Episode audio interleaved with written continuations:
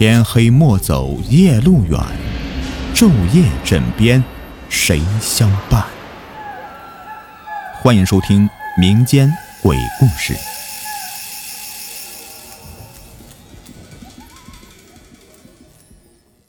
我讲的这个事呢，就发生在我们村子和隔沟相望的村子之间的那条河里。这条河的名字叫做赵氏河。贯通了我们镇和隔壁县的十多个村子。有一年呢，天降暴雨，因为村落之间呢地势有高有低的，而我们那一带呢，因为地势低，河水的水平面呢涨了很多，俗称发大水。暴雨下的很厉害，从上流冲到下来很多的木料啊，飘到我们这一带。沟对面的村子里有一个男的呀，这里呢叫他铁牛。铁牛长得是人高马大的，脾气大，胆子也大，而且还倔，还有点爱贪小便宜。那天呢，他在我们村子办完事以后，往村对面的家里赶。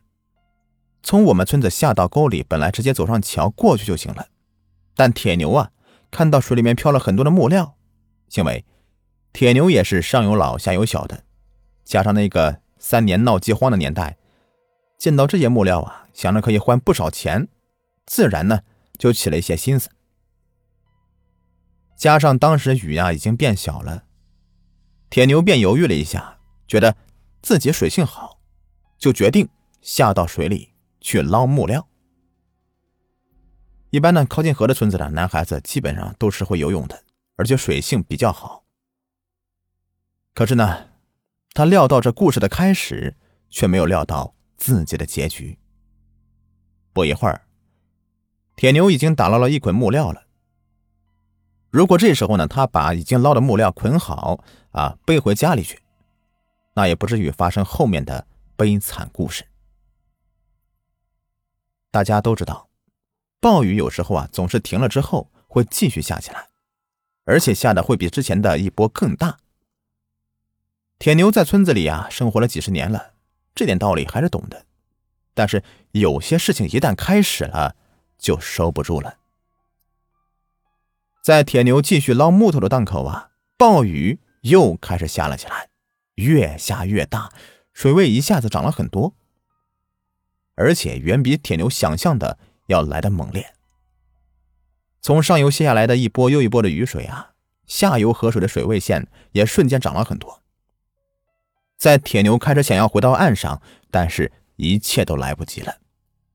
水位继续上涨，铁牛开始想要游回岸上，但是我们都知道，暴雨冲下来的水里面夹杂着泥沙，相当的浑浊，再加上水里面有一些乱七八糟的什么树枝杂物和不断上涨的水位。俗话说“水火无情”，阎王叫你三更死，不会留你到五更的。即使水性再好的他呀，也难逃过此劫吧。一波又一波的雨水无情的将铁牛淹没在了这条河里。我想，不是铁牛的贪心害了他，而是那个艰苦困难的年代害了他吧。在铁牛淹死以后啊，他们村的人呢下河打捞，但是估计因为是雨水太大了，铁牛已经被冲到其他地方去了吧。所以，愣是没有找着铁牛的尸体。这个事情呢，大概过了不久，我们村的一个媳妇菜花要去娘家探亲，因为媳妇娘家呢跟铁牛是一个村子的，所以呢，她也认识铁牛。菜花回家的路上，路过沟里的桥上时，不经意间瞄了一眼河里，诡异的一幕就发生了。菜花看到河里面有个圆圆的东西，仔细一看，吓得差点摔倒。这个圆东西不是别的，正是死去的铁牛，而且就只有铁牛的头在水上面飘着，眼睛瞪得大大的看着菜花。菜花吓傻了，拔腿就跑，跑到自己娘家，结结巴巴的说了此事以后啊，而当天晚上。菜花就开始发高烧，精神迷糊不清，打了针了，吃了药，高烧也是不退，人也不清醒。到了第二天，就开始边哭边说胡话了，什么呀，我媳妇我儿子好可怜呐，没人照顾之类的话。菜花妈妈都吓傻了，赶紧去叫村里面老人家过来看菜花。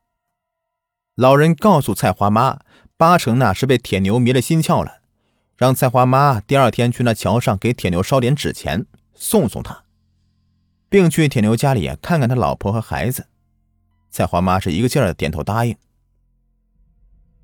在菜花发烧第三天呢，一大早，菜花妈就去了铁牛家里送了点东西，又让菜花爸陪着去桥上烧了一些纸钱。回家后不久啊，菜花高烧就开始退了，人也清醒了。到了第二天，就基本恢复健康了，只是精神还是比较虚弱的。其实菜花是我们隔壁的邻居。这个事呢，是我小时候他讲给我奶奶听的时候，我在旁边听到的。我觉得事情的可信度应该比较高，毕竟谁会拿这样的事情开玩笑啊，是吧？好了，本集已播完，下集更加精彩。